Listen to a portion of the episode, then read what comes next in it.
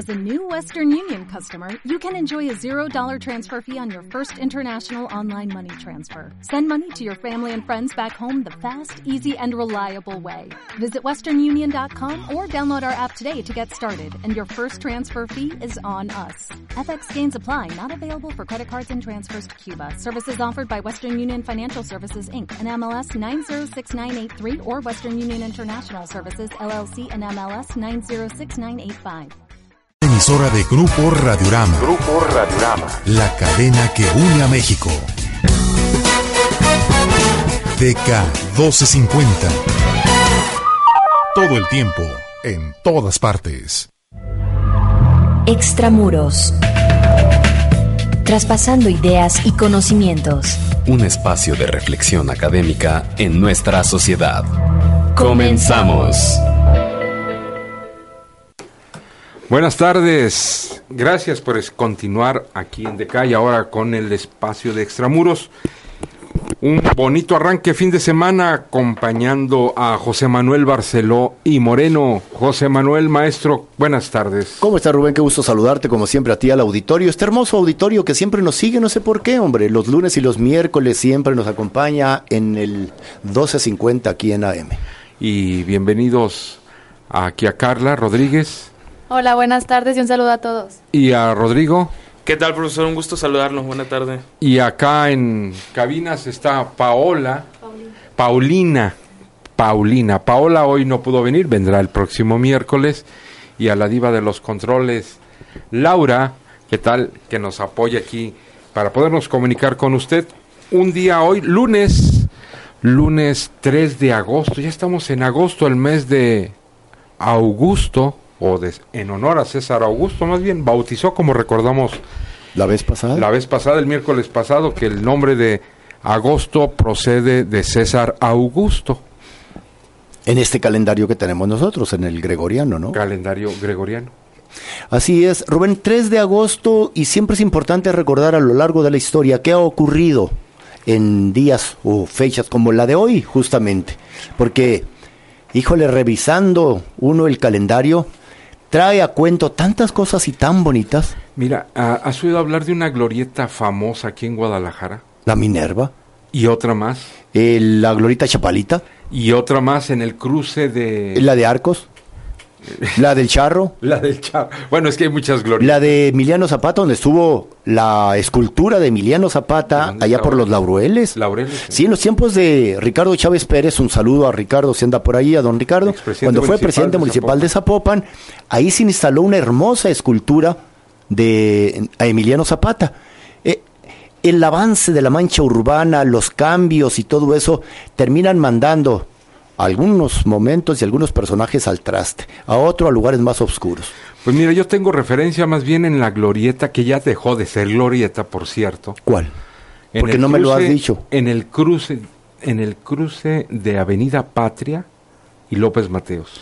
Avenida Patria y Hubo López una Mateos. glorieta y ¿Ahí? desapareció al hacer un pase deprimido. Rubén, ¿hubo una glorieta en López Mateos y Avenida Patria? Sí, la glorieta Colón. ¿La glorieta. Colón? Era Ah, semiglorieta. no viví yo entonces. Era semiglorieta. Aquí en No era Guadalajara. completa, pero era el, como era el cruce de dos Avenida Patria y López Mateos. que está ahí la estatua del navegante. Eh, a ver, Rubén, Colón. eh, eh, si de por sí ando yo generalmente desubicado y creo que tú estás provocando más Era desorden en mi cabeza, ¿no te estarás tú refiriendo a conocida Avenida Américas en su cruce con López Mateos? Sí. Tú dijiste Patria. Ah, Y pues sí. estoy yo, pero de veras, buscando Ah. y dándole vueltas a las poquitas neuronas Es que todavía que- andan por ahí. Es que de patria me crucé. y te fuiste.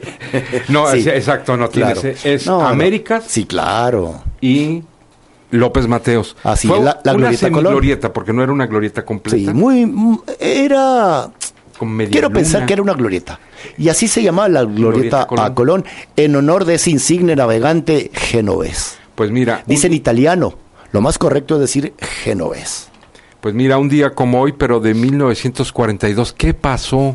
¿Qué pasó, Carla? ¿Por qué está nerviosa? ¿Por qué Carla? estamos hablando de esta glorieta del cruce de Américas y López, López Mateos. Mateos. Porque ¿Por hace 523 años Cristóbal Colón zarpó del puerto de Palos con sus tres barcos, que es la Niña, la Pinta y la Santa María.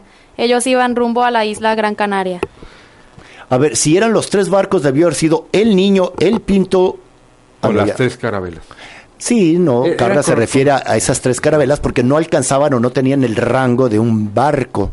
Eran simples bergantines, eran cosas que eh, Cristóbal Colón logró reunir junto con los Pinzón. ¿Te acuerdas de los Pinzón? Hermanos Pinzón. Los hermanos Pinzón, bravos navegantes, hombres osados y arrojados que se lanzaban a la mar sin saber qué les podía deparar el futuro y el destino. Pues claro, ya no. Mira, ni eran clérigos, ni eran militares, ni eran comerciantes. Lo único que les quedaba era ser aventureros. Y digo, en ese tiempo. Sí, qué bonito momento nos recuerda eh, Carla de ese 3 de agosto de mil... 942. No, 400. 1400. 1492. Sí, exacto. Sí, O sí, sea, sí. si salieron el 3 de agosto de 1942 y llegaron el Mil- 12 de octubre, Del ¿cuánto mismo- tiempo? del mismo año. Del mismo año, ¿cuánto tiempo duró la travesía entre el puerto de Palos Y la, y la isla de Guananí, cuánto? bautizada luego por Cristóbal como la isla de San Salvador, que tengo entendido la ubican ahora en República Dominicana. ¿Y cuánto tiempo entonces duró el viaje? Pues sácale cuentas, está, Rubén. mire, Muy es- rápido, a ver, Rodrigo, tú que tienes ahí... Habría llegado el, el 9 de agosto de 1492 a Islas Canarias. sí, pero Pero no Ahí era... permanece seis días. Ajá. No, es decir, es decir, casi, casi un mes. Hasta el 6 de septiembre es cuando parte rumbo al continente asiático. Él iba al continente asiático. Él iba a las, al- a, la in- a las Indias. Así es, efectivamente. Y sin embargo, este, un mes y seis días después llegaron a lo que hoy es las, las Bahamas, en Ahora- el continente americano. las Así Islas es. Canarias están ya muy metidas en el Atlántico. Sí, lo que pasa es que fíjate qué, qué curioso, pero no hay certeza de ah, certeza como tal de finalmente dónde hizo contacto eh, esa eh, bueno, para ser más sincero, dónde vio tierra por primera vez este chamaco que iba allá arriba, este llamado Rodrigo de Triana. Porque yo creo que a esas horas Cristóbal Colón, cuando Rodrigo de Triana grita tierra a la vista, yo creo que Cristóbal Colón estaba, perdónenme porque lo voy a decir muy coloquialmente, echándose una siestecita. Es que fue de madrugada. Pues con mayor razón. a las 2 de la mañana aproximadamente. ¿Y cómo vieron la Tierra? Ah, no, bueno, Rubén, porque hay mañana, hay noches que son muy claras porque hay lon- luna y hay noches que son muy oscuras y no hay nada. Pues ya estarían a dos metros para verla. No, desde arriba se pueden ver Sí, fantasmas. porque de hecho Rodrigo ¿no? de Trina, él observó Triana. una colina iluminada de por la luna, de hecho. Sí, claro, claro, claro. Rodrigo de Triana es este navegante que llevaba, y tengo entendido, si alguien de nuestro auditorio me puede corregir, se lo agradeceré mucho, que Cristóbal Colón iba en la Pinta, No en la niña. no en la Niña ni en la Santa María. Bueno, entonces, ¿pero cuánto tiempo duró entonces la travesía? ¿Ya sacaste cuentas? Del 3 de agosto a 12 de octubre. 12 de octubre, ¿Cuánto? exactamente 70 días. 70 Haciendo esa días. escala en las Islas Canarias. Y yo supongo que en algunos otros lados donde decía Cristóbal, no, estas no son las Indias. Hasta que llega a lo que considera son las Indias, porque había muchas idem, muchas mujeres a las que calificaron y le pusieron como indias, efectivamente, por el origen que ellos, de la tierra, pues, donde se supone, eh, hicieron contacto. Sí, claro, Sí. las Indias, pues. ¿Y las Islas Canarias por qué se llaman Canarias? Pues no tengo la menor idea. ¿Por qué se llaman Islas Canarias? Porque habrá muchos canarios. No le sé decir, profesor. Por los canes. Ah, no canes. por canarios. sí, sí, O sea, porque había perros. porque había perros, sí. sí, Ok. sí. Muchos perros en esa zona. Bueno, esto fue 3 de agosto. 3 de agosto. Pero, 1490. ¿qué más podemos recordar este 3 de agosto? Mire, este, un día como hoy, de 1984, se firma el Pacto del Club Naval en Uruguay. Con esto se posibilita la, la apertura a la democracia este, tras 11 años de una dictadura militar. En Paraguay. En Uruguay. eh, en Uruguay. Uruguay, en Uruguay, así es. ¿Quiénes gobernaban? Híjole. Estos regímenes estamos militares. Hablando, estamos hablando de, de, de, los de los ochentas. Acuérdense que en los ochentas se generalizaron las dictaduras, la bota militar pesó. Desde los 60 En América, en América del Centro, pues creo que todos los países esos pasaron por dictaduras. ¿Tu amigo Stroessner? En, ¿Stroessner fue en Uruguay o en, en Paraguay? En se, me, confu se, se, me, confunden, confunden mucho a mí también los dos países. Stroessner. Pero Alfredo Stroessner este, eh, por supuesto, este muchacho Rafael Videla en Argentina, y el que llevó al, a, a, Argentina una guerra contra Inglaterra, José Leopoldo Fortunato Galtieri, estoy hablando de 1980 y tantos, 82 más o menos, eh, que llevó a los argentinos a una guerra por unas islas, lo que sea de cada quien y con todo respeto, porque más de un argentino se sentirá que no valen la pena, la mera verdad, salvo el orgullo, por supuesto que eso es también importante, pero no vale la pena haberse enfrentado a Inglaterra por un pedazo, unos escollos ahí nacidos quizás por actividad volcánica, eh, las islas eh, Malvinas o las Falkland, como le llaman los propios ingleses. Pero estratégicas a fin de cuentas. Eh, para los ingleses, ¿qué estrategia puede significar el para control, Argentina? Es esta zona. Si el único barco militar fuerte que tenía Argentina lo perdió ahí, el Belgrano, porque Estados Unidos le dio a Inglaterra la posición, las coordenadas, e Inglaterra lo hundió al, Belgra al Belgrano. Oh, Rubén, y ojo, cuando Estados Unidos había firmado el TIAR, que es el Tratado Interamericano de Asistencia Recíproca, para apoyar a los países de la región en caso de ser agredidos. Inglaterra estaba agrediendo a Argentina y Estados Unidos no apoyó a Argentina, apoyó a Inglaterra. Ahí se confirma que Estados Unidos no tiene amigos, tiene intereses. En donde quiera, pregúntale a todos los partidos.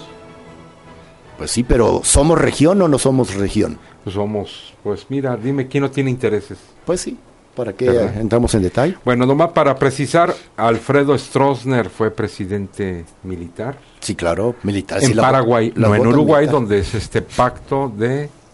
Del pacto del Club Naval, Del Club en Naval. 1984. Que es como el- Sí, la transición a la democracia en estos Sí. países.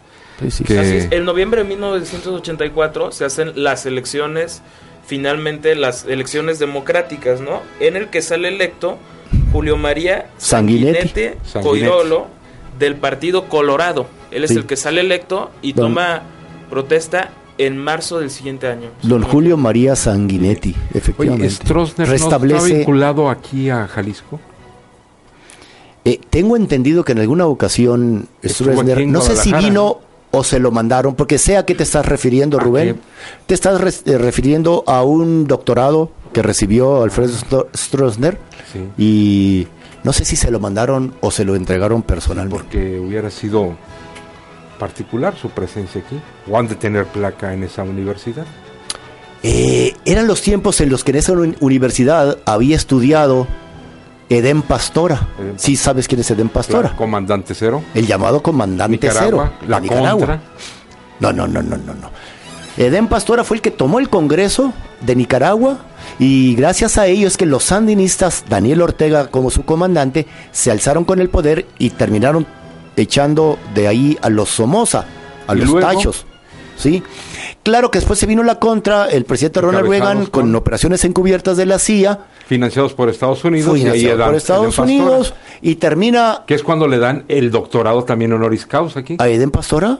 No sabía. ¿No? No, no, sabía. ¿No No, se lo que yo sepa, no. A otro no. también. No, porque te- conozco un compañero reportero que estuvo haciendo guardia 24 horas en el aeropuerto porque en ese tiempo del sandinismo, Edén Pastora vendría a Guadalajara a visitar, se suponía, a un hijo que tenía por acá, ya que había estado estudiando medicina Edén Pastora aquí en Guadalajara.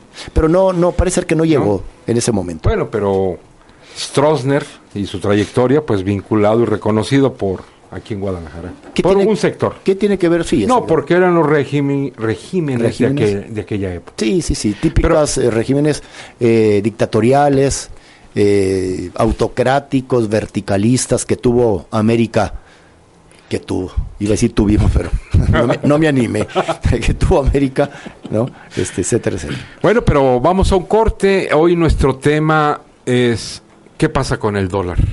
¿Qué le duele al peso y qué le pasa al dólar? No, hombre, se nos está yendo el dólar, Rubén. Y ya va a llegar a la mayoría de edad. Cayendo el peso, ¿qué pasa? Pues vamos a ver. Es que está haciendo temperaturas muy gélidas, muy frías en otros países y a nosotros nos está dando el resfriado, pues ya ves, son movimientos, subida de tasas de interés en otros lados y a nosotros, todo eso nos afecta. Pues ojalá también nos afectara cuando ocurren cosas buenas. Así es. ¿A dónde se pueden comunicar aquí a Extramuros? 3647-8383 y 3647-7481, números en cabina. De igual forma, comunicarse en las redes sociales, en Twitter como arroba extramurosuniva y en Facebook como extramurosuniva. En un momento continuamos con más reflexiones académicas. Extramuros. DK 1250 AM. Son las 4, con 17 minutos. Niños, mañana se les va a revisar la cabeza y el que tenga piojos o liendres se le va a suspender. ¡Sí! Ok, para que le digan a su mamá. Protégelos con Mamá Piojo. Es orgánico, biodegradable e inofensivo para la salud, 100% efectivo. Los elimina desde la primera aplicación y lo mejor a un precio muy accesible por debajo de cualquier producto comercial. Más informes, llama al 1919 5550. Mamá Piojo. Hay algo que no importa cuánto me esfuerce en decirlo, es algo que por más que te lo explique, jamás lo entenderías. Con tu pase rojinegro, demuestra lo que todos quieren saber, pero solo algunos podemos entender. Ahorra dinero, no emociones. De venta en línea Atlas y Superboletos. Más información en www.atlasfc.com.mx. Los trabajadores de la radio y la televisión reconocemos el papel institucional, responsable y solidario con el país de la Confederación de Trabajadores de México, a 10 años de liderazgo de don Joaquín Gamboa Pascoe en la Secretaría General del Comité Ejecutivo Nacional. Con don Joaquín, la CTM se ha refrendado como factor de equilibrio, estabilidad laboral y aliado de la transformación de México, defendiendo con madurez los derechos laborales consagrados en la Constitución, Ley Federal del Trabajo y en instituciones fundamentales para los trabajadores, Seguro Social e Infonavit, STIRT CTM, Sindicato de Vanguardia. Yo soy Ana. Yo soy Mari y nosotras somos empresarias. Empresas como las nuestras le dan empleo y bienestar a 9 de cada 10 mexicanos. Por eso, hoy más que nunca México necesita más empresas para generar más empleos. CIRT, Radio y Televisión Mexicanas. Consejo de la Comunicación, voz de las empresas. The Queen's Show. Cambiamos el horario de nuestras funciones y bajamos los precios al máximo. Adultos y niños en general, 50 pesos. The Queen's Show. Hermosamente espectacular. 23 artistas en escena. El ballet de la reina. De Rusia para sus niños, Masa y el oso. Y lo máximo, Ritzy. El mejor mimo del mundo. Hoy dos funciones. Tarde 6.15, noche 8.30. Adultos y niños en general, 50 pesos. Avenida Mariano Otero, frente a Plaza del Sol. ¿Y tú, ya fuiste a Queen? Yo organizo mi viaje en marplay.com. ¿Que el avión? Marplay.com. ¿El hotel? Marplay.com. Atracciones a donde voy a llegar? Marplay.com. ¡Ah! Y los traslados? Marplay.com. Todo lo que necesitas para viajar en México o el extranjero? Marplay.com. Tu portal de confianza es marplay.com. Te informamos que debido a la construcción de la línea 3 del tren ligero, la avenida Alcalde estará cerrada temporalmente desde Juárez hasta Hidalgo. Para conocer las vías alternas y cambios en rutas de camiones, llámanos al 01800 5238 699 o visita l3gdl.com. Te recordamos que todos los negocios y atracciones del centro seguirán funcionando con normalidad. Entendemos las molestias. Con tu apoyo, estamos construyendo la línea 3. Gobierno de Jalisco. DK 1250 AM. Seguimos traspasando ideas y conocimientos. Regresamos. Extramuros.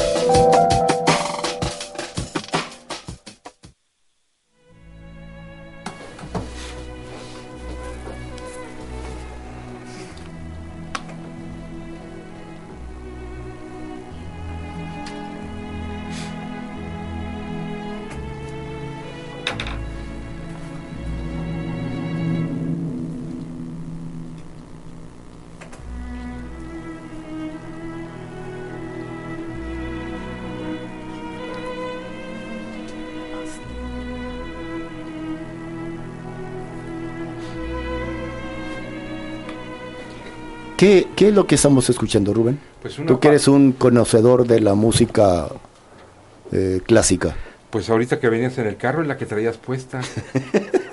¿Esta? No. Sí, dije, ah, eh, siempre al día, Manuel. Con todo el respeto para quienes gustan de esta música, me hubiera venido durmiendo. ¿Has oído hablar de Guillermo Tell? Por supuesto, de la obertura. ¿Es esta? Este es, no es la obertura, pero es una parte de la obra. Es decir, yo conozco muchísimo, con mucho más adagio. Sí. Con mucho más movimiento la, la obertura, una obertura.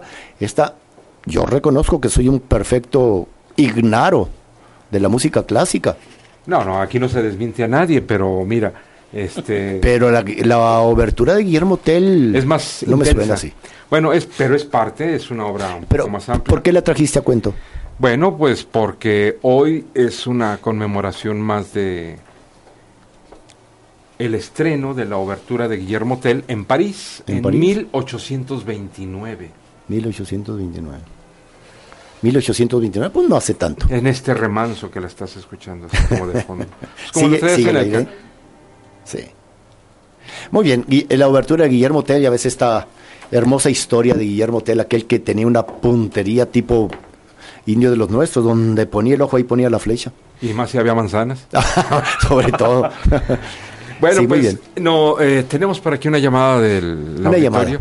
Así es, tenemos una llamada de Fabricio Sanz que nos comparte un dato curioso y es que Américo Vespucio, navegante italiano, fue el que descubrió el continente americano y es por eso su nombre. Y nos manda saludos a todos. Sí, le agradezco mucho a Fabricio, pero este quien encontró América, quizás no por primera vez, porque sí había habido otras expediciones, fue Cristóbal Colón. Américo Vespucio fue un comerciante más que navegante. Por supuesto que en ese tiempo el comercio te estaba estrechamente ligado a La eh, navegación. a la navegación. Sí, Américo Vespucio fue un comerciante y navegante y después un cartógrafo alemán, allá por 1532 más o menos, que hizo el primer plano del continente americano, sí, el primer mapa, diríamos, sí le puso América en honor de Américo Vespucio. ¿Que financió el mapa? Y No, más seguro es que lo haya financiado. Amigos o conocidos. Estoy tratando de acordarme cómo se llama este cartógrafo alemán. No sé por qué lo asocio con el nombre de. ¿Conocen ustedes a Johnny Weissmuller? Weissmuller o una cosa así. Fue un. Müller no era un jugador de no, no, no. Alemania. Fue un actor gringo eh, que, de- que protagonizó personajes de, de Tarzán. Sí. Tarzán de los monos. Entonces, eh, es por ahí va el nombre de este cartógrafo Martin. alemán. Walter Müller. Por ahí andaba, no andaba tan equivocado. no, Él fue el cartógrafo que hizo el mapa de América primer- por primera vez y porque se le antojó le puso América Así en honor efectivamente de Américo Vespucio. Pero Américo Vespucio fue posterior a Cristóbal, a Columbus. Publicado en 1507. 1507. 1507. Mira, yo lo hacía en 1530 y tantos. Muy bien. Bueno, pues miren, como les anticipamos antes no, de irnos al corte y escuchar esta parte de Guillermo Tell, el de la manzanita, diría el maestro Manuel Barceló, este, les comentamos que queríamos platicar con ustedes qué pasa con el dólar, qué le duele al peso, que tanto correteamos al dólar. Y para ello está con nosotros eh, Roberto de la Rosa Font Reliu. Reaulx. Reaulx. Bueno, él es un eh, especialista en cuestiones financieras, en particular trabaja en estrategias de Cibanco. Así es. ¿Verdad? Bienvenido, eh, maestro Roberto. No, muchas gracias por la invitación. A sus órdenes. La pregunta que todo mundo se hace, ¿qué le está pasando al peso frente al dólar? ¿En cómo estamos ahorita? Porque pareciera que todos los días la noticia es nuevo récord del peso frente al dólar o el valor del peso frente al dólar. Y todo el día es histórico. Bueno, siempre va a ser histórico, ¿verdad? Nuevo récord histórico, nuevo récord histórico. histórico todos los días. ¿Qué está pasando? ¿Por qué se, dirían los políticos, para no hablar de devaluación, dicen, ¿por qué este deslizamiento Sí, o depreciación o de la de la moneda? Evitan la palabra. Este, que tiene una connotación muy y negativa. negativa. Digo, por los traumas que tenemos en este México de devaluaciones bruscas en los cambios de administración, fundamentalmente a partir de Luis, E- eh, Luis Echeverría, septiembre del 76, que es cuando se rompe esos años de Cuando tres. los mexicanos volvemos a saber de estos procesos inflacionarios, no de evaluatorios previamente. Porque tuvimos tres administraciones presidenciales con un peso a 12.50 y de repente amanecimos a 20 pesos. Correcto, en Y los de ahí- tiempos de Luis Echeverría. Ya Y de ahí para el Real. ¿no? al real. ¿Qué le está pasando al peso? Bueno, yo les diría que me gustaría hacer un poquito de antecedentes. En el año 2008 hubo una, una crisis financiera muy importante en Estados Unidos y, en, diría más en los países desarrollados. Una crisis bancaria y financiera. Y la, Tesorería de Estados Unidos y, y el Banco Central de Estados Unidos, que es la Fed, tomó medidas muy importantes para combatir esta crisis y sacar adelante la economía americana. Una de las medidas principales que se tomaron en esa época fue bajar las tasas de interés de equivalente de los CETES americanos, que es el Treasury Bill, es el, digamos es el certificado de la tesorería de Estados Unidos, que estaba a niveles casi del 4%, el, el Treasury de un año, y lo bajó, lo fue bajando, bajando, y llega a prácticamente a cero. Hoy, hoy está a 0.25%. Eso hizo o causó que muchos inversionistas americanos buscaran más rendimiento en los países que les llamamos ahora emergentes. Sacaron su dinero de Estados Unidos Así es. y lo fueron a depositar a bancos, a invertir en Porque otros países. En otros países con mayor rendimiento, entre ellos México, Brasil también estuvo muy de moda, los famosos BRIC. No sé si recuerdan ustedes el término, que es Brasil, Brasil, Rusia, India y China. China, ¿no? India, sí. Entonces, muchos inversionistas de, digamos, de los países desarrollados, no nada más de Estados Unidos, también europeos, etcétera, pues parte de sus portafolios de inversión los pasaron hacia economías emergentes. Eso hizo que se fortalecieran mucho algunas monedas este, emergentes y no sé si recuerdan que el peso llegó, llegó a estar en una relación de 11, 11, 11 y fracción contra el dólar hace solo algunos años, en, en el año 2011. O 10 incluso. Sí, sí, y hasta 10, que fue el, eh, este, eh, un poquito antes de esa crisis. O sea, se fortalecieron mucho todas las, las monedas emer- de economías emergentes. Y ahora estamos viviendo el proceso contrario.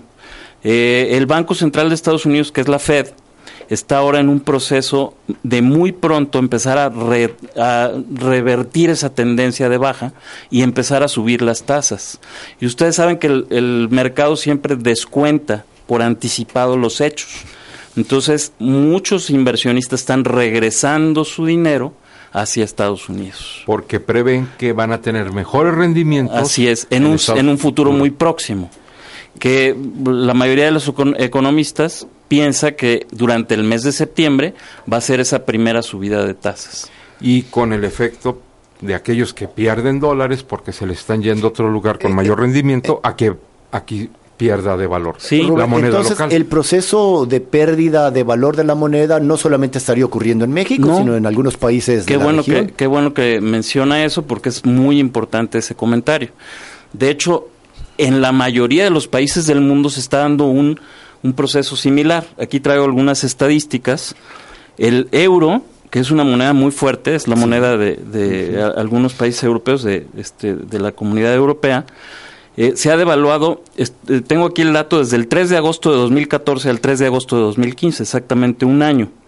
Se ha devaluado un 22% el euro Ah, caramba. frente al dólar. frente al dólar.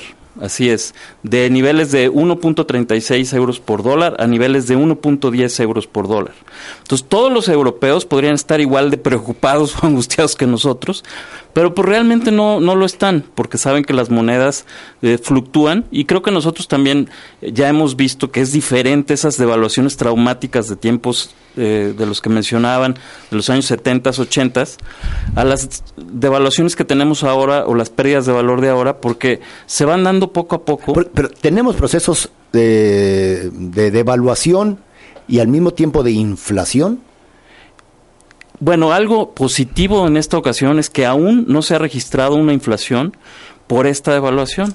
Eh, como los precios de las materias primas han bajado muchísimo, y este, en el mismo sentido que las monedas, por la falta de demanda, por ejemplo, de China, que ha bajado su, Sí, que ha bajado, su economía, su- ¿no? Y su economía. Está Entonces, en crisis su economía. eso también ha compensado mucho el que las materias primas hayan bajado casi en la misma proporción que lo que, que lo que ha subido el dólar, ha compensado mucho. De manera de que ahorita no hemos visto incrementos en los autos, por ejemplo, incrementos en las viviendas o en la canasta básica en general cosa que era muy explícito y muy rápido en aquellos años 70 y 80. Pero se va a dar.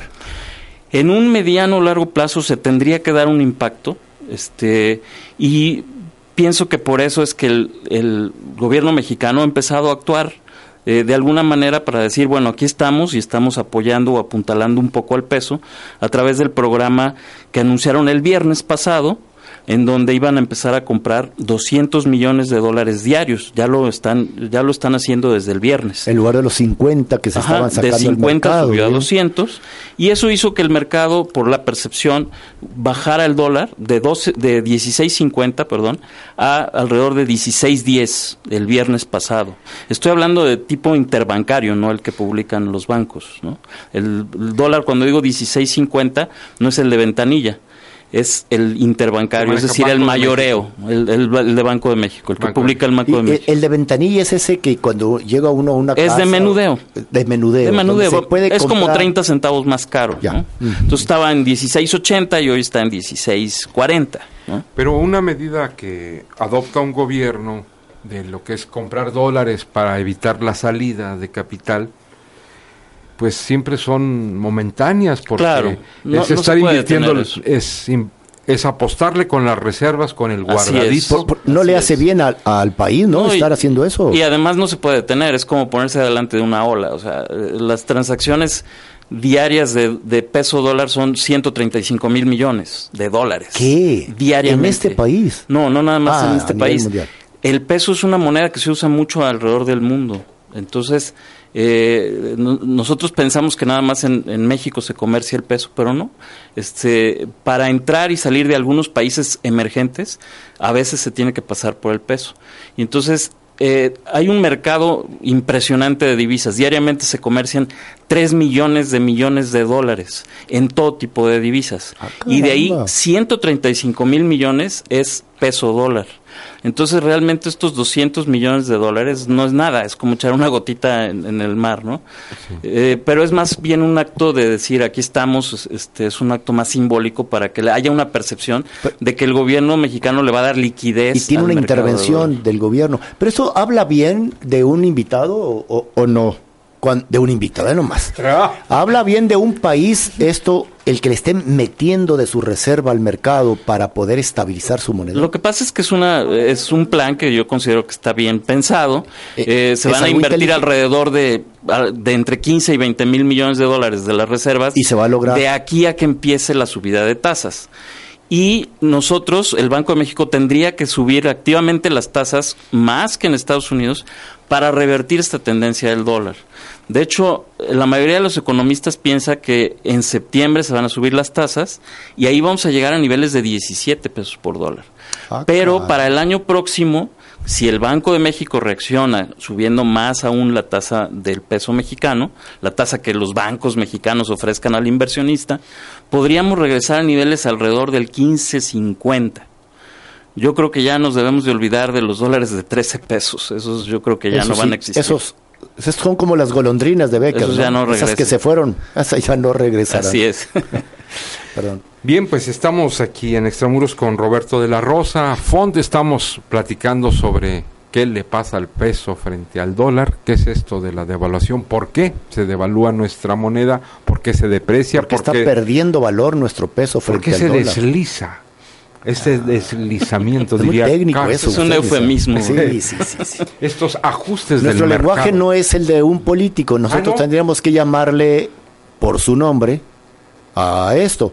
Eh, el político siempre hace ajustes que no es más que pérdida de valor, pues, pero llama ajustes o subir precios, ajusten los precios. Claro. Sí, no, esos discursos, hombre, los venimos padeciendo hace mucho tiempo. Bueno, después de esta devaluación así con sus nombres, claro. que estamos viviendo, siendo testigos, participando de ellas, porque somos parte de esta economía, estamos con maestro Roberto de la Rosa Font.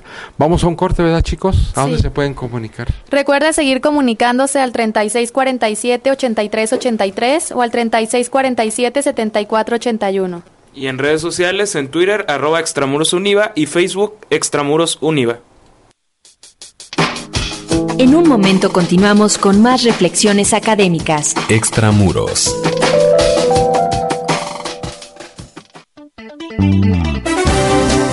Con 10.000 watts de potencia, transmite DK1250. La buena radio evoluciona con usted. DK1250. Todo el tiempo, en todas partes. Son las 4, con 37 minutos. Hay veces en las que necesitas que te cambien los billetes por monedas o las monedas por billetes. Solo acude a una de las casi 8.000 sucursales bancarias del país, donde de forma gratuita y sin tener que ser cuentaviente te los cambiarán.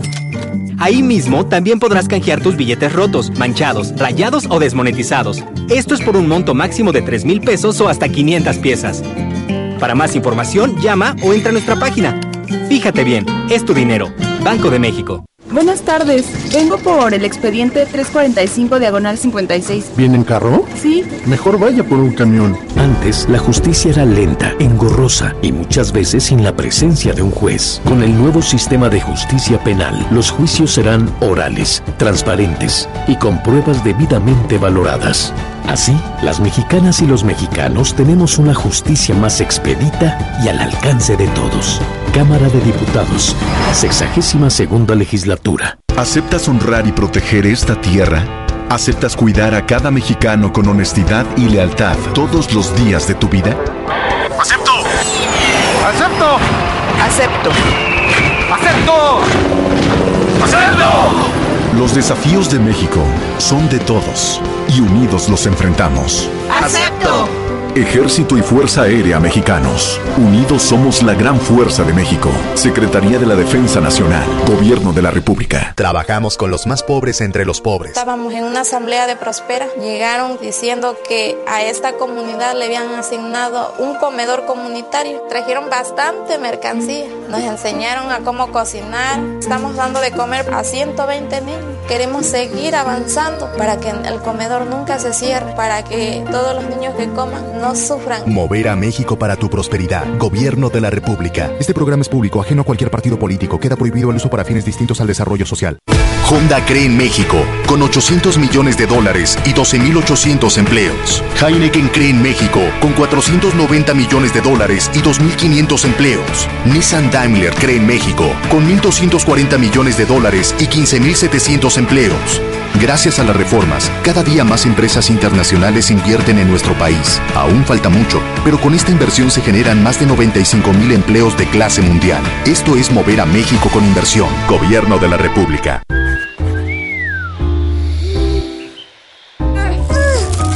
¡Ey! Hay muchas maneras de ponerse de acuerdo. Piedra, papel o tijeras. Piedra, papel o tijeras. Piedra, papel o tijeras. Pero la mejor es dialogar. Escuchen, intercambien ideas y construyan acuerdos. ¿Y si nos subimos los dos? Va. Así podrán resolver los conflictos de manera pacífica. Contigo, México es más. Súmate. Instituto Nacional Electoral. INE. DK 1250 AM. Seguimos traspasando ideas y conocimientos. Regresamos. Extramuros.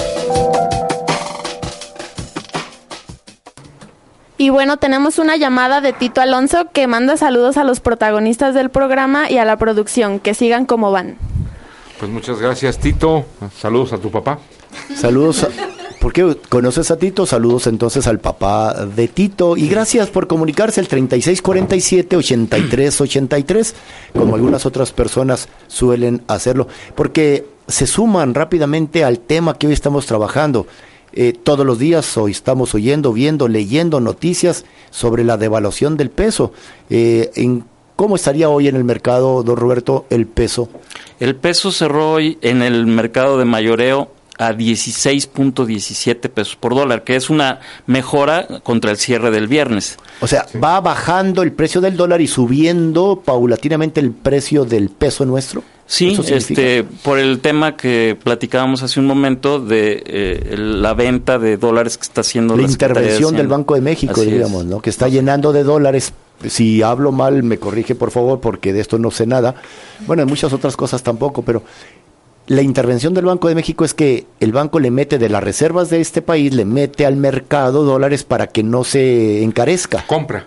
Sí, le mete 200 millones de dólares diarios. Oferta, oferta. Oferta. O sea, compra pesos, vende dólares, 200 millones de dólares diarios. Esto es para darle liquidez al mercado.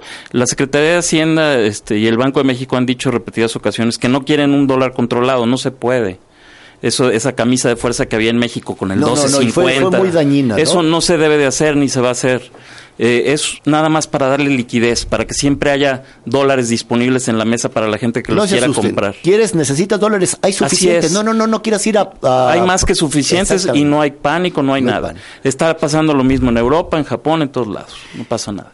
Oye, ¿y por qué el dólar sigue siendo la moneda más fuerte, don Roberto? El dólar. Lo que pasa es que la economía americana ahorita es la más fuerte del mundo es la única que realmente está creciendo pues de una manera más robusta. Ya tengo un buen rato, ya me está preocupando. Eh, de hecho, empezó eh, desde el año 2013, 2014 a mostrar signos de recuperación y cada vez más francamente están cada vez eh, teniendo más empleo y, y, mayor Producto Interno Bruto, etcétera, ¿no? Entonces, es la economía más promisoria en estos momentos y por eso los flujos se van hacia ella. Para, por los, los, inversionistas pues, siempre quieren tener, antes que nada, seguridad, ¿no? Y los vaticinios en el 2008, en esta crisis que tuvo Estados Unidos, que a la que hacía referencia al comienzo, para explicar este fenómeno, eh, de una economía inflada con todo este problema de créditos, créditos hipotecarios. Correcto. Este vislumbraban una crisis de este sistema y sobre todo del modelo que estaba dominando en Estados Unidos.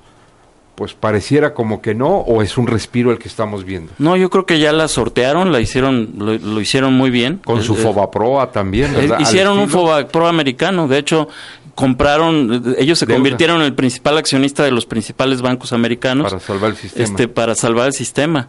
Y muy recientemente han estado ya los bancos recapitalizándose y pagándole esas Ah, pero los bancos sí han pagado allá porque allá sí pagaron acá. allá sí, que no sí, allá sí pagaron. O sea, los Cremi de aquí llevaron las Así es, no, allá el Citigroup y, varios bancos este importantes que fueron beneficiarios de ese programa ya se han puesto al corriente y ya están retribuyeron a los impuestos a los ciudadanos les regresaron sus, sus, dineros a través a través de esos este, Deberíamos de hacer un programa alguna vez con los nombres y los bancos que llevaron al desastre, al caos financiero de este país, que obligó al gobierno mexicano a crear el FOBA Proa y a nosotros los mexicanos a pagar de por vida un dinero que estos bribones, y hablo de esos banqueros que compraron bancos y luego huyeron con el dinero, este nos generaron. ¿eh? No, no, no, Maduro debe estar en Estados Unidos, en Europa. en ¿eh? Guadalajara.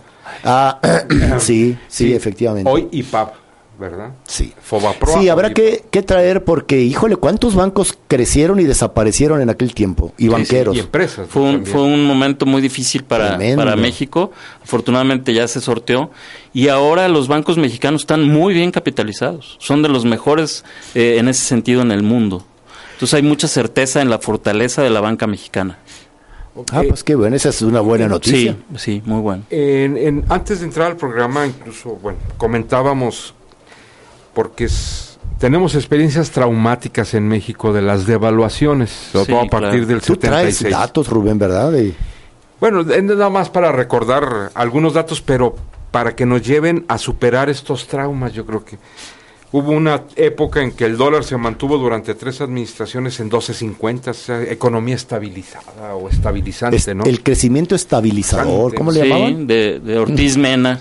sí, que sería prácticamente con él estaría ya terminando a cuando los tiempos de, Gustavo Díaz Ordaz. López Mateos y Gustavo Díaz Ordaz y hasta el final de... Hasta el final de Echeverría. Echeverría es cuando se va de 12.50 a 20.50. Por malas políticas financieras, económicas del gobierno de Luis Echeverría. Hipergasto corriente.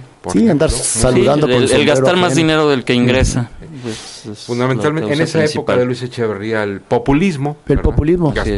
Y luego eh, entramos en una época muy difícil. Con López Portillo llega el dólar a 70 pesos. Correcto. Después con Miguel de la Madrid, yo creo que es la gran crisis donde ahí sí, de 70 pesos nos fuimos hasta 2000 295 pesos. Sí, es la época de mayor inflación en la historia de México también. Sí. Y para con Carlos Salinas llegó a estar el peso, el dólar más bien, a tres mil pesos.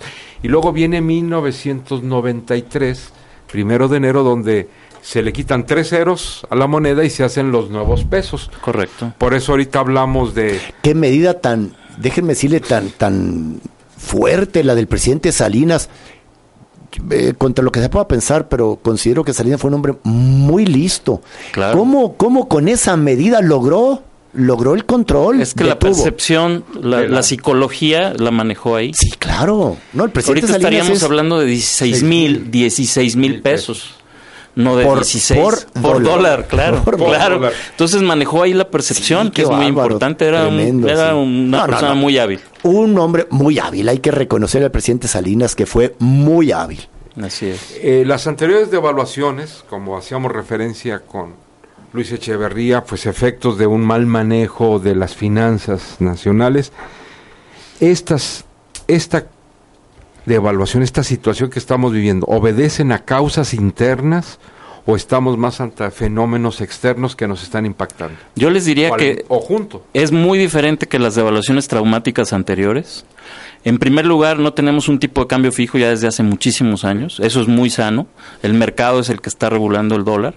Y hemos observado épocas en que se va de 11 a 14. En el año 2012 llegó a 14 y luego volvió a bajar, cosa que antes no pasaba. Entonces ahora puede volver a suceder.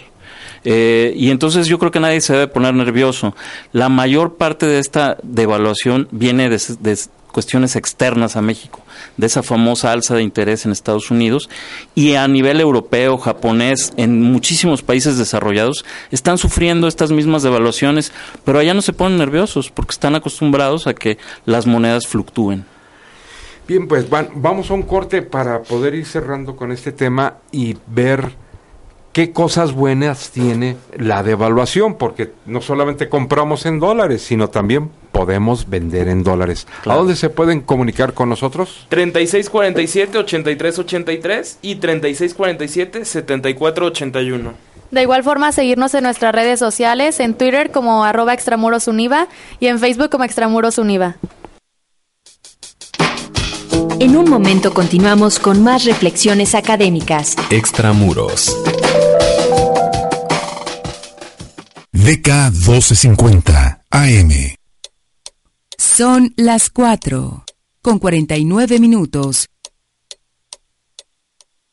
En breves momentos aterrizaremos. La temperatura... ¿De negocios? Solo en marplay.com. Yo, su amiga Eli Castro, como toda la banda, solamente quiero que mi familia traiga la ropa limpia. Por eso uso solamente jabón y barra. No somos una tradición, no hay nada mejor, raza. Se lo garantizo, jabón y barra. Solo con jabón y barra.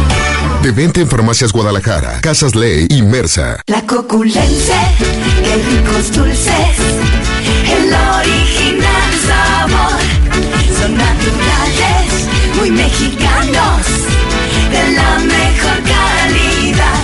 Dulces, la coculense, qué dulce y rica tradición. De venta en dulcerías de tu preferencia y estación Juárez del Tren Ligero.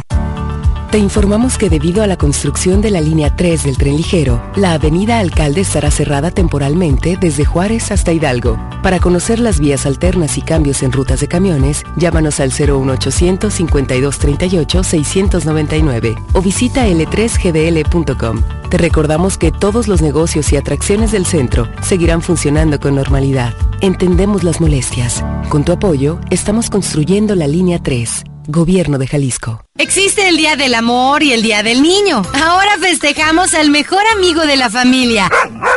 Máxima 106.7 y Narices en la Radio te invitan a festejar el primer Día del Perro. Este 8 de agosto en Plaza Ciudadela, en el área del estacionamiento, tendremos todo un día para compartir en familia. Habrá alberca para perros, parque canino, talleres de adiestramiento, animales de terapia y lo más importante, adopción de perros y gatos. Ven a partir de la una de la tarde. Radiorama apoya el primer día del perro de Máxima 106.7. Niños, mañana se les va a revisar la cabeza y el que tenga piojos o liendres se le va a suspender. ¡Sí, maestra! Ok, para que le digan a su mamá. Protégelos con Mamá Piojo. Es orgánico, biodegradable e inofensivo para la salud, 100% efectivo. Los elimina desde la primera aplicación y lo mejor a un precio muy accesible por debajo de cualquier producto comercial. Más informes, llama al 1919 5550. Mamá Piojo. ¿Que no te alcanza tu presupuesto para las vacaciones de verano? Mm, no hay pretextos. Checa nuestra página marplay.com y te sorprenderás de nuestros precios en vuelos, hoteles, traslados, diversiones y todo lo que tú necesitas para que no te quedes sin salir. Marplay.com, tu página segura, rápida y de confianza. Para viajar, marplay.com. DK 1250 AM. Seguimos traspasando ideas y conocimientos. Regresamos. Extramuros. Y miren, profesores, antes de continuar con el tema que estábamos hablando, hay que recordar que hace 111 años nació en la ciudad de Durango Dolores del Río, que fue la máxima estrella del cine mexicano de la Edad de Oro y de Hollywood durante la era del cine mudo y principios del cine sonoro. Ah, nació Lola. Lola del Río. Lola, la que más ha brillado en Hollywood. Sí. Más que Salma. De hecho, fue la primera figura femenina mexicana en ser reconocida internacionalmente. en la época de oro del cine. O sea, no ahorita, pues haciendo cualquier película comercial, no. No, no, no, pero a ver, a ver, con todo respeto, pero Salma no le queda tan atrás a, esta chamaca Lola, ¿eh? ¿Tú crees? Ah, digo, se me hace porque también ha estado ahí muy pegada en Hollywood. Mira, hasta en Andares hay niveles. Sí, primero y, y en Hollywood también. Bueno, lo cierto es que Dolores del Río le abrió las puertas de Hollywood a los mexicanos y a hoy tenemos y a hoy, ay qué bárbaro. Y, hoy, tenemos a un Iñárritu, a un Cuarón, a un este tapatío, ¿cómo se llama este chamaco del Toro? Del Toro. O sea, gente que está haciendo lo, lo suyo, nuestra gente haciendo cine. Pero estamos hablando de una actriz. ¿Quién? Y en la época donde competía con el de Salma Hayek, con lo más granado del cine. Los dos momentos, cine mudo y cine hablado. ¿Y has visto, has visto películas de Dolores del Río? Claro. A ver, dime una. O usted, Carlos, usted es quien trajo a cuento aquí. Bueno, del cine Me voy a pelear con Rubén Cine estadounidense. Ajá, realizó películas como Resurrection. Ah, sí, de veras. Resurrection. O Ramona o la de Evangeline. Ramona o así tal cual. Ramona, esa es una y la otra se llama Evangeline. ¿Por qué no le pusieron en inglés Ramona? Ramona. Oh, muy, bien. bien. Eh, tenemos otra llamada del auditorio. Pau, adelante entonces, por favorcito, para poder ir concluyendo el tema que hoy nos ha ocupado la mayor parte del programa el problema del peso mexicano en este momento, ¿qué está pasando para este entender? momento? Así es. Bueno, pues tenemos una llamada de Miguel Esteban 40 que nos dice tres observaciones acerca del tema. Una de ellas es que son 257 millones diarios los que el banco aporta. Esto es desde hace seis meses, pero nada más menciona los 200 millones ocultando esos 57 y no sabe por qué. La segunda observación es que el máximo histórico que ha visto fue el de primero de septiembre de 1976, cuando se devaluó a 24 pesos. Y la tercera es que la moneda más fuerte es la libra esterlina de Inglaterra. Estoy muy de acuerdo con esta última eh, afirmación que hace el señor 40. Tengo entendido que es la moneda más fuerte, la libra esterlina. Don Roberto. Es la moneda que cotiza más alto, es cotiza actualmente a 25 pesos por dólar aproximadamente, aproximadamente 1.60 dólares por libra. ¿Y el marco alemán? El, marco alemán dejó de usarse cuando entró el euro. Entró el, euro, Pero el marco alemán era la otra moneda también muy fuerte. Muy fuerte, claro. Tan es así que Inglaterra no quiso en el tratado este de Maastricht eh, jugar en su zona con el euro porque era muy fuerte. Y Alemania estuvo a punto también de hacer lo mismo, porque eran monedas muy fuertes. Pero Inglaterra se quedó con la libra y yo creo que están felices de haber hecho. Uh, por supuesto. Y, y, las otras afirmaciones que hace eh, con respecto a los 250, eh, pues los 50 que aportaban más los 200 que aportaban. No, es que eh, se cambió el 50 por el 200, o sea, yo yo siento que, ya a, lo mejor la, información que yo tengo es que actualmente son 200 millones de dólares al día. 200 millones de dólares diarios, así. Perdón, Pau. Sí, también tenemos una llamada de Marta Sánchez que manda saludos a los maestros y también nos dice tres puntos. El primero de ellos es que el peso se mantuvo a la par con el dólar en el periodo de Porfirio Díaz. También nos dice que es triste la situación y que volvimos a retroceder en cuanto a la administración. Y finalmente que Estados Unidos hizo un dólar de plata gracias a México. Caramba. ¿Por qué le dábamos plata? Eso sí no lo entendiste último. Pues era porque México produce, es el mayor productor de plata del mundo, probablemente. Es sí, pero hemos buscado de hecho que la plata sea el patrón y no lo hemos logrado, ¿no? Así es. En fin. Maestro Roberto, ah, gracias. Ah, sí, llamada. Tenemos muchas llamadas hoy. Otra de ellas fue Francisco de la Rosa que felicita a Roberto de la Rosa por su intervención sobre el dólar y a su sobrino Rodrigo. Ah, y también se apellida de la Rosa. Qué casualidad. Finalmente la llamada de Paulina Silva que le encantó el programa de Roberto de la Rosa. Muy bien. Ah, Paulina pues Silva, que le manda saludos también. Sí, ella no, ella no, es de la Rosa. Eh, ya estamos llegando al final. Eh, nos quedan unos dos minutos. Ah, un saludo. Eh, es una oportunidad también que se puede aprovechar porque uno ve es que está muy caro el dólar y hay que comprar en dólares, pero también vendemos en dólares. Claro, y qué bueno que lo menciona, hay cosas muy positivas cuando hay una, una depreciación de nuestra moneda, pues los exportadores mexicanos tienen una gran oportunidad y de hecho eh, la exportación mexicana se ha diversificado. Ya no somos un país petrolero como éramos en los años 70 y 80. El 13% de nuestras exportaciones es petróleo, lo demás son manufacturas. Y, eso fue un avance enorme. Un avance enorme. Somos un gran productor de automóviles, por ejemplo, y exportador. Entonces todo eso va a tener un impacto positivo en el crecimiento de la economía mexicana. La exportación de dulces, por ejemplo, aquí en Jalisco. De la rosa, por supuesto, también. Eh, exportación también de salsa. claro.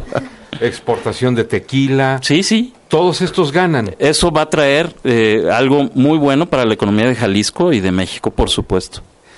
Pues hemos llegado al final. Le agradecemos mucho, don maestro Roberto de la Rosa por habernos acompañado. Como esto va a seguir, creo que tarde o temprano, o más temprano que tarde, volveremos a platicar, porque hay que explicar, entender qué pasa y no irnos con los traumas del pasado. Sí, yo creo que no hay que preocuparse. Esto es algo que está pasando en muchos países del mundo y no no tiene que ver con algo traumático para el país. Y como habíamos, como hemos dicho, hay cuestiones también muy positivas al respecto.